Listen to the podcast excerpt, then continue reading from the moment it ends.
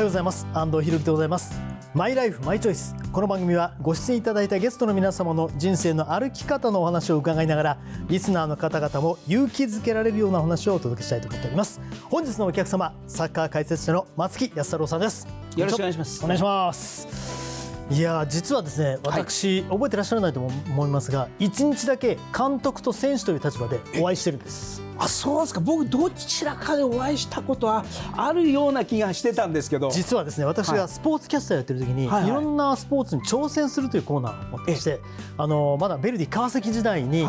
一日だけ入団させていただいて、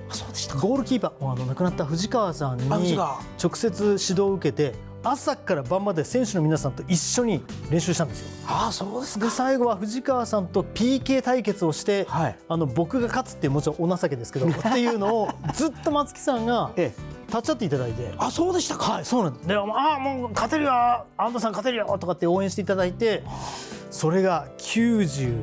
4年です。90年。ちょうど監督されてる時。あそうですね。はい。藤川もね元気でしたからね。本当ねまあ楽しい方で。そうです、ね、はい、あれその後あのオファー来ませんでした？いやごめんなさい。残念ながらオファーはなかったんですけどあの松木さんにオファーしていただけるかなと思ったんですが まあちょっと上背が足りないということもありましてですね、はい、実はまあそれ以来ということはないんですが、はい、その時が一番あの松木さんとの思い出なんですそれはもうありがとうございました。どうでもいい話で。いやいやいやもういや藤川もね、はい、もう本当に若くしてですから、ちょっと残念でした。ね、ね、いい男でした。本当にそうでしたね、はい、さあ今日は改めてよろしくお願いします。マイライフマイチョイス今回は松木安太郎さんにお話を伺います。公益財団法人日本尊厳死協会プレゼンツマイライフマイチョイスこの番組は公益財団法人日本尊厳死協会の提供でお送りしますすごく素敵な舞台だったわね。主人公の生き方最後が泣けたわ。あなたの人生という舞台。エンディングを楽しく豊かにしましょう。公益財団法人日本尊厳死協会。詳しくはホームページをご覧ください。この映画ハッピーエンドでよかったわね。主人公の生き方素敵だよね。あなたの人生はあなたが主人公ハッピーエンドのために公益財団法人日本尊厳死協会。詳しくはホームページをご覧ください。改めて本日のお客様松木安太郎さんです。よろしくお願いします。お願いします。えー、まずご実家なんですが老舗のうなぎ屋さん、ね、そうです、もうね必ずそうやって聞かれるんですけど、はいはいはい、まずここはやっぱり聞かないといけないなと思って、えーはい、そうなんです、あのうなぎ屋をやっておりまして、まあ、本当に小さなうなぎ屋なんですけど、はい、ただあの長いく営業してるというのが、はい、そのまあ、うちのお店のいいとこかなと思うんですけど、うん、うちの母親の実家がうなぎ屋だったもんですから、そこで、まあ、うちの母の父親というのがお相撲さんだったんですよ。はい、でお相撲さんだったんでそのお相撲さんを引退して、えー、うなぎ屋さんになったというのが。もうちゃんと重量になったんです。あのいわゆる関取というそうですねねなったっていうことね。しかもあの幼少時代は割とこう芸能じゃないですけど演技みたいなやってたんです、ね、そうなんです、はいはい、あの幼稚園で、はい、僕が通ってた幼稚園がですねあのたまたまその子役の、うん。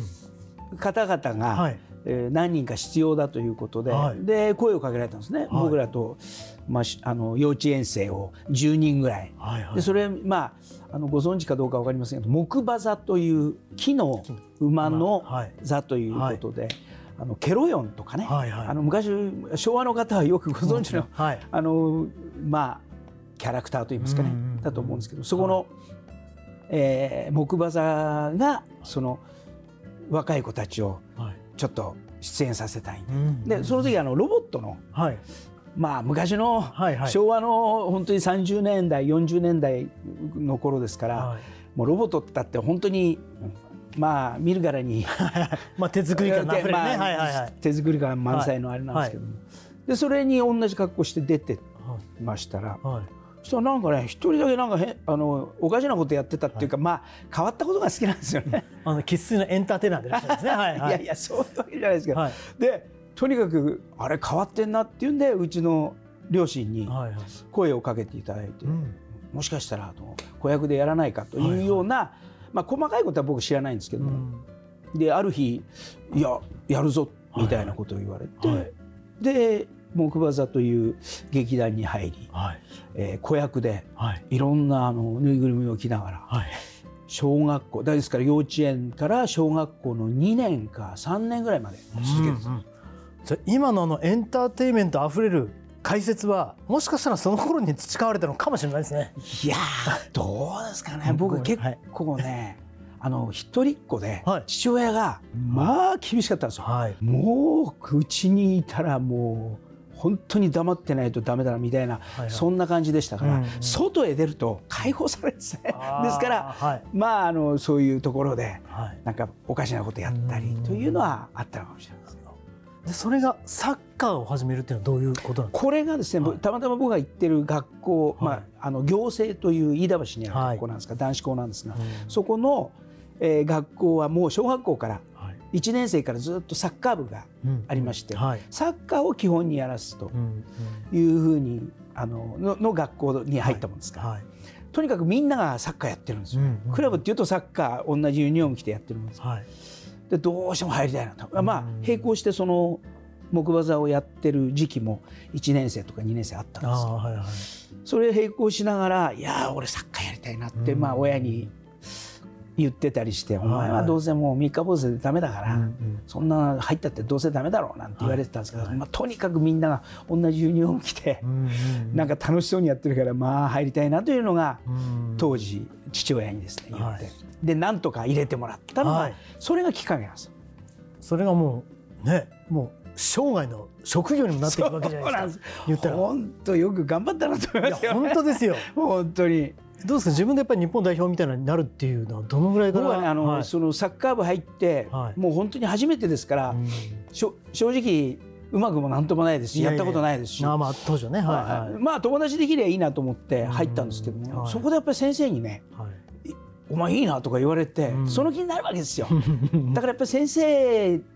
だったりそのいいコーチに出会ったのがやっぱ僕にとってはすごく大きかったのかなと思います。ですからまあ今お子さんをお持ちのあの親御さんたちに、まあ、サッカーのねことを教えたりするともうとにかくあの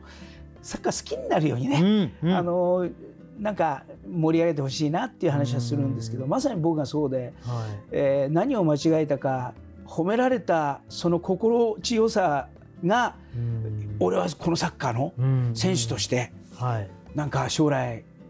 頑張っていきたいな。当時はまあ日本にはプロないですけど、はいはい。えー、他の国へ行けるし、他の国でサッカーってすごい盛んなんだなんていう情報も得てでそれがきっかけなんですよね。しかもそのキャプテンだとかいわゆるキャプテンシーを、まあ、まあ監督もされてましたしどうやっぱりあるんですかね？ご自身でどう思われます？キャプテンシーっていうよりもわがままなんじゃないかなっていういやいやいやいやいや。突っ走っちゃう方じゃないかなという感じいやでもまあもちろんみんなね明るくするっていう部分もありますし。そうですね、はい、まあもちろんね明るいそういう理由あるにせよ、はい、それが松木さんのキャラクターであったりとかそれはプレイヤーとしてもあの監督指導者としても今解説もしても、はい、ずっとこう貫かれてるじゃないですか。そうですね、はい、まあ本当にだから根は明るいんだと思いますよね。うんうん、間違いないと思いますね。はい、で結構まあ僕も選手の時代は苦労して、まあ、もちろん監督になってコーチになっても苦労しましたけども、えー、ですからいろんな場面でその自分が努力しないと、うんうん、そのちゃんとこのうまあ、競技にしても、ポジションにしてもキープできないっていうのは自分でよく分かってましたから、うんうん、その辺がまあこのサッカーだったりスポーツと出会って、自分が成長できたところかなと思いますよね。とにかく一生懸命やる。でこの明るさの裏にきっちり努力もしてると。まあ、努力というとすごいなんかもういい言葉ですけど、い、やいやもちろんですよ、もう自分がなんとか頑張らないとダメなんですよね、僕もそんなに体格的に恵まれてませんし、その本当に僕よりも能力の高い選手っていっぱいいましたけども、なんか食いついていけるような自分の力がなんとか、まあ、自分をこう、うん、引っ張ってってくれたなっていうところがあるんで、まあ努力というか頑張りなしに僕の今まではなかったかなと思いますね、特にまあ選手時代もそうですし。はいはい。はい。まあ、だからこそ多分松木さんの言葉が今解説をしていてもいろんな人の心を打つのかなっていう。あすごく、ね、一生懸命さが伝わってくるので。あとは本当にあの一生懸命やってんだけどうまくその表現できなかったり答えが出なかった人もなんとなく分かるんですよね、うんうん、苦しんでる選手なんかも分かりますから、はいはい、その辺はすごくまあ、ネガティブな要素よりもむしろポジティブな。やっぱり積極的になれるような考え方を持ってないと自分自身もダメでしたから。やっぱそれがそういうふうになってるのかなっていう感じはします、ね、だから解説伺っていても基本的には選手たちのリスペクトがあすごく感じるんですよ。そうです、ね、松木さんの解説は。まあでも選手一生懸命やってますからね、まあ、僕なんかもう一生懸命やってもうまくいかないこともいっぱいあるわけで、まあ、それをベースに考えてますから、はいはい。そこはもう、まあ、解説者というよりも僕はまあ応援団でいいかなと思ってますけどね。はい、本当に選手の立場だと「PK だろ PK!」っていう。いやそれはもう PK ですよ、あれ その辺がすごく見ててねあの拝見して楽しいんですけど、はいまあ、いわゆるプレイヤーとしても監督、解説ずっとサッカーに携わってらっしゃいますけど、はい、その中で松木さんが最も思い出に残ってる試合っていうのは何かありますか？うわ難しいないっぱいありますけど、ね、でしょうねはい、はい、そうですね。その立場別でも構いませんし、はい、まあ、まあ現役の選手の時はまああの単独のその当時の読売クラブというチームで2部から1部に上がれたっていう試合があるんですけど、はい、でその試合はすごく思い出に残ってますし、えー、優勝したのも試合もそうですし、はいはい、まあ、監督時代はやっぱり何といっても J リーグの一番やっぱりプレッシャーのかかるそのチームで、うん、えー、本当に大変な仕事を引き受けちゃったなって思いながら仕事をしてましたから、あの開幕の試合っていうのはすごく、うん、まあ自分の中では思い出に残ってますしそこで優勝したゲームっていうのもこれより一層自分の思い出の中では大事な試合の一つですね。優勝より最初に開幕のもお話されましたけど開幕がやっぱり、はい、いやこれは大きかったですね、負けちゃうんですけど、まああの試合がとうとうまあ日本でプロのリーグ、まあ、プロの選手は、あの個人的なプロの選手は僕らも含めていたんですけど、はいはい、リーグとしてプロがスタートという意味では、はい、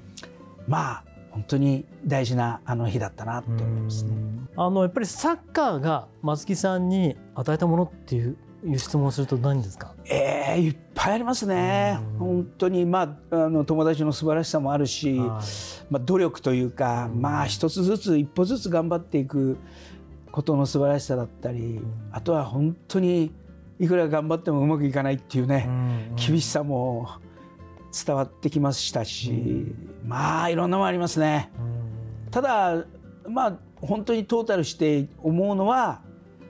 とにかくサッカーやの楽しかったなっていうのは自分の中では一番でしたね。ですからまあ楽しい自分があったんでどんな苦しいところもまああの乗り越えていけたというか壁にぶつかったとしてもなんとなく頑張ろうかなっていう気になったのかなって今思いますけど。まあ、そのもうみんなみんなを明るくする松木さんなんですけども、はい、当然何かこう自分の中で悲しかったお別れとかそうですね。まあまああの両親をもう、はい、あの父親は本当に自分が21ぐらいの時ですかね、まだその選手として、えーまあ、試合には出るようになったけども、まあ、優勝とかですね、はい、そういうのを全くできてない時代に、うん、あの父親をが他界しましたので、うんうん、当時は54歳という年齢で、はい、まあ、50過ぎたぐらいからちょっとあの肝硬変という肝臓の病気になって、はい、でもともと糖尿病を患ってましたのでうん、でまあ、治療するのを相当苦労して、でまああの当初は吐血をして。はい。でもうダメじゃないかと言われたところで手術をしてある程度こう持ち直して、うん、で僕の試合なんかもまた見れるようになったんですけど、まあ残念ながら、えー、そうですね54で、うん、あのまあ、僕はあの当時は、まあ、うちの母と僕は、あのまあ、僕は一人っ子ですから、うん、母親と父親と僕と3人で住んでました。はい。あの父が完全にもう病院にずっといますから、あの看護師さんはいらっしゃるんですけどもちゃんと付き添いで家族がいなきゃいけないっていう、はい、母親と僕と交互に泊まりながら。じゃあもう選手時代ですよね。そうですそうです、はい、選手終わって病院に行って、はい、病院でまあ一晩、はい、で次の日また練習に行くとかっていう、はいはい、まあ学生時代でしたし、大学行ってそこから練習とかっていう。それをこうずっと1年以上やったんですかね。だからその時はまあ父親があの体を壊すまではまずもうでっきりでしたからね、うん、ただねあれだけその弱い姿を見ていくと、うん、やっぱり血がつながってんだなと思いましてね、うん、で、まあ、病気は大変だなと思いながら、まあ、ついてたんですけどね、で当時は父親がねこの一言言われた時に僕はねもう本当にあの許したというか、はいはいはい、お前悪いなというふうに父親が言いまして、うん、なんで悪いんだって言ったら、はい、自分の結婚をして子供のそのおむつも変える前に、父親のおむつっていうのはまあ申し訳ないなっていう言葉があったんですよね。はい、これにはねちょっとさすがの、この野郎と思ってたんですけど、はいはい、いやぐぐっとこう心がね、本当にまあ和んでいったというか、うん、えー、そんなことを思い出しましたけどね。はい、でそれはもうお父様の怒りからちょっと変わっていったっていう、ね、変わりましたね。感情が。はい。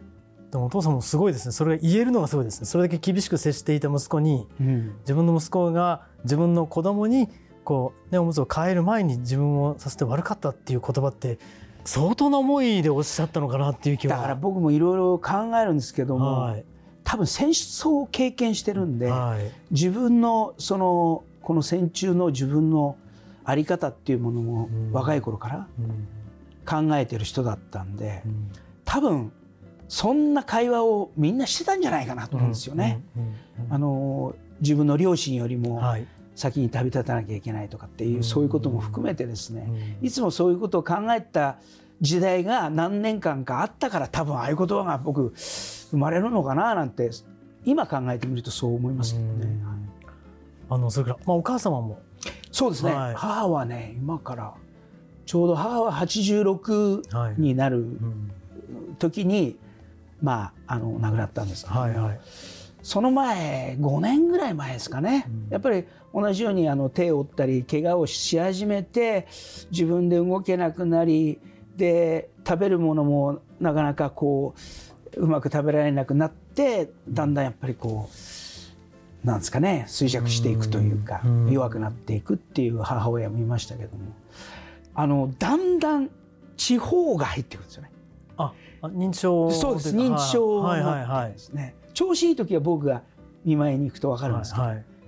あの見舞いに行っても分からない時は他の人の話をしたいですよ、はいはいはい、僕を誰か違う方と、はい、で最初ああと思ったんですけどね、うん、あのなんか自然にあの僕のこと本当に100%分かって、うん、ああいうこう終わり方をするのを見るのはとても辛いですから、嫌、うん、だなと思ってたんですけどもなんか少しずつ、はいなんか和んでいける、うん。うん、まあその理解していける。自分になったっていうのはすごく、まあ、変な言葉の使い方かもしれませんけど、幸せだったなと思いますね、うんうん、向こうももしかすると母親も僕のことわからないで、はいはい、でだんだんまあ離れながら、そっちに向かっていくっていう、だからあれはまた父親の、はい、その亡くなった時とはまた違った雰囲気でしたね。まあ、今のご両親とのねあの、まあ、お別れの話を伺いましたけれども、はい、ご自身の人生まだまだ続くと思いますが何かこれからしてみたいこととか楽しみなことってありますか？いっぱいありますよ。はい、僕あの安藤さんと一緒で、はい、車が好きなんで、はいはい、いっぱいもう自分が運転できるうちは、はい、いろんな車運転したいなっていう思いもありますし、はいはい、とにかくストレスを自分の中でそのクリアしたいっていうふうに思ってますね。ですからまあその日の仕事でもまあ何があってもいいんですけども、はい、その日のうちにこうククリアしてですね、はい、解消ね、はい、また明日俺行くよはいね。はい、でその一つのそのきっかけが僕はお酒なんですよね。だからまあはいはい、あの本当に何時になっても最後少しだけでもいいから飲んで、今日はご苦労様っていう。切り替える。そうですね。さあでもまだねお酒も車もということですけど、はい、まあいずれ誰にも来る人生のフィナーレについて伺いたいんですけど、はい、何かこう希望とかイメージとかって何かありますか？いやもう全く想像つかないんですよね。うんうんうん、ただ自分が年を取って、はい、確かに若い頃と違うな。例えば、うん、まあ現役時代にちょっと痛めたところが痛んだり、あれこんなになんか疲れちゃうことって今まであったかなとかですね、うん、まあ初めてのその自分の発見っていうのはこの年になってくるとだんだんいろいろ出てくるんですけど、はい、それをなるべく自分の中で出さないよまあ、そういうふうにならないようにするために少しずつ僕は運動はするようにしてるんですね。ですからまあ、えー、できれば毎日、はいはい、あのちょっとなりとも少しの運動をしたり、今あの自分が運動の中心になってるのは水泳なんですよ、はい、プール行って、はいはい、これはやっぱね脳もしっかりしますしね、これで多分血流が良くなるんでまあ本当にすっきりするんですよ、うんうん、あのそんなにたくさんは泳がないんですけど、はいはい、まあ、泳ぐ時は1キロぐらい1キロから2キロ泳ぐんですけど、うんうん、泳がない時はもう本当に、えー、25メーターをこう10本ぐらいやって、はいはいはい、それで上がってくるとかもうちょうど気持ちいい感じですけどね。じゃあちょっと当分フィナーレは来なそうですね松木さんは。あれどうなんですかね。はい、ただあの元気でいたいなと思うんですよね。うんうんわ、かります。あの自分でちゃんと歩行ができて、はい、で自分でいろんなことができて、うん、で好きなものを食べられて、うん、で感謝して生きるというのが今かなと思いますね。あのそれをすごく我々は松木さんに感じて元気をいただいてますんでそのまま松木道を貫いていただきたいと思いますね。ありがとうございます。ということで本日のお客様松木安太郎さんでした。この後はあなたのマイライフマイチョイスメールや質問にお答えします。松木安太郎さんも最後までお付き合いください。ありがとうございます。この映画ハッピーエンドでよかったわね。主人公の生き方素敵だよね。あなたの人生はあなたが主人公。ハッピーエンドのために公益財団法人日本尊厳死協会。詳しくはホームページをご覧ください。お父さん私たち本当に素敵な人生を過ごしてきましたね。そうだね。これからももっと自分らしく生きていこうね。はい。これからも。あなたの人生あなたらしく。公益財団法人日本尊厳死協会。詳しくはホームページをご覧くださいあなたのマイライフマイチョイス。ここからは番組や日本尊厳死協会に届いた質問にお答えするコーナーです。あなたの疑問質問に答えていただくのは日本尊厳死協会理事長の北村義弘さんです。よろしくお願いします。よろしくお願いします。さあ今回は小さな東大プロジェクトでのエピソードです。91歳の母を看取った娘さんからですね。昨年ショートステイ中に足を怪我してから入院担当医からは高齢のためいつ亡くなってもおかしくない状態ですと言われました。足の怪我が治ったらすぐに家に帰ろうと思ったのですが担当医が体のリハビリをしてからの方がいいとアドバイスをもらいリハビリをしてから退院。そして退院してからすぐに母は自宅で静かに息を引き取りました。母が家で静かに旅立てたのは人生会議を何度も行い母の願いを聞いていたからだと思います。ありがとうございました。というメッセージをいただきました、まあ、人生会議これまでも何度もね伺いましたけれども自分の最後をどうしたいかご家族と共有することが大切ということですね。そうですね。あの人生会議あるいはあのアドバンスケアプランニング ACP ってあのまあ頭文字を取っていうやつですけれども、はい。はい、あの基本的にはまあ、ちょっと重い病気になったような方がご家族それから担当のお医者様やあるいはあのリハビリをする方あるいは、ま、場合によったらあの薬剤師さん、まあ、そんなあの自分のの健康あるいは病気の治療に関わる方々も全員がですね、まあ、場合によったらこう丸テーブルかなんかに集まっていただいて今後どうしたらいいだろうかということをまあ相談するまあ、通称あるいは愛称人生会議ということですね。でこのお母様の場合本当に良かったのはですねお医者さんだけじゃなくてですねリハビリを担当するようなおそらく理学療法士さん、作業療法士さん、まあ、こんなこういう方々も含めてですね皆さんあのこのご本人91歳ですかおばあちゃまがご希望の通りになるようにっていうその一つのあのところに心を集めていただいて、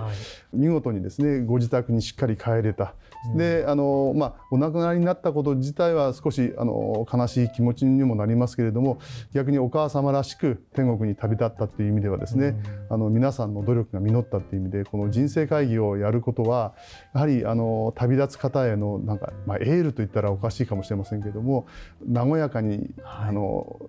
幸せに旅立つためには必要なものだと思いますね。すごくいい例になったと思いますね。そうですね。やはりあのここに何回もって書いてあるんですけど、はい、あの何回も人生会議はするんですよね。うん、あの、うん、ご本人の体の状態も変わります、はい、それからご家族の気持ちも少しずつ変わる。あるいはお母様この場お母様のその状態が変わることによってご家族の考え方あるいはお医者さんのその治療方針いろんなものが流動的にその時その時のベストなあの考え方に変わっていくんですね。ですから何回もする必要があると思いますね。はい。さああなたのマイライフマイチョイスメールや質問もお待ちしております。この番組へのメールは番組のホームページそして日本尊厳死協会のホームページそれぞれでお待ちしております。今日は日本尊厳死協会理事長の北村義弘さんにお話を伺いましたありがとうございました。ありがとうございました。お父さん私たち本当に素敵な人生を過ごしてきましたね。そうだね。これからももっと自分らしく生きていこうね。はい。これからもあなたの人生あなたらしく。公益財団法人日本尊厳死協会。詳しくはホームページをご覧ください。すごく素敵な舞台だったわね。主人公の生き方最後が泣けたわ。あなたの人生という舞台エンディングを楽しく豊かにしましょう。公益財団法人日本尊厳死協会。詳しくはホームページをご覧ください。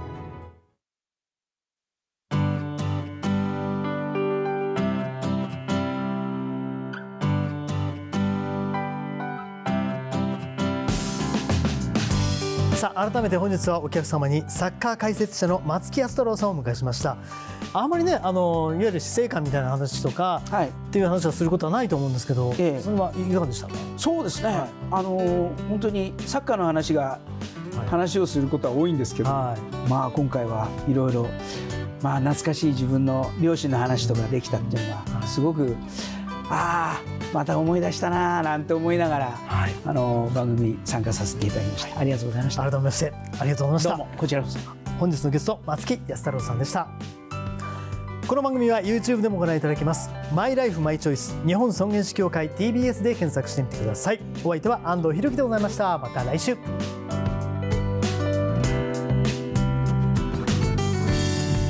公益財団法人日本尊厳死協会プレゼンツマイライフマイチョイスこの番組は公益財団法人日本尊厳死協会の提供でお送りしました。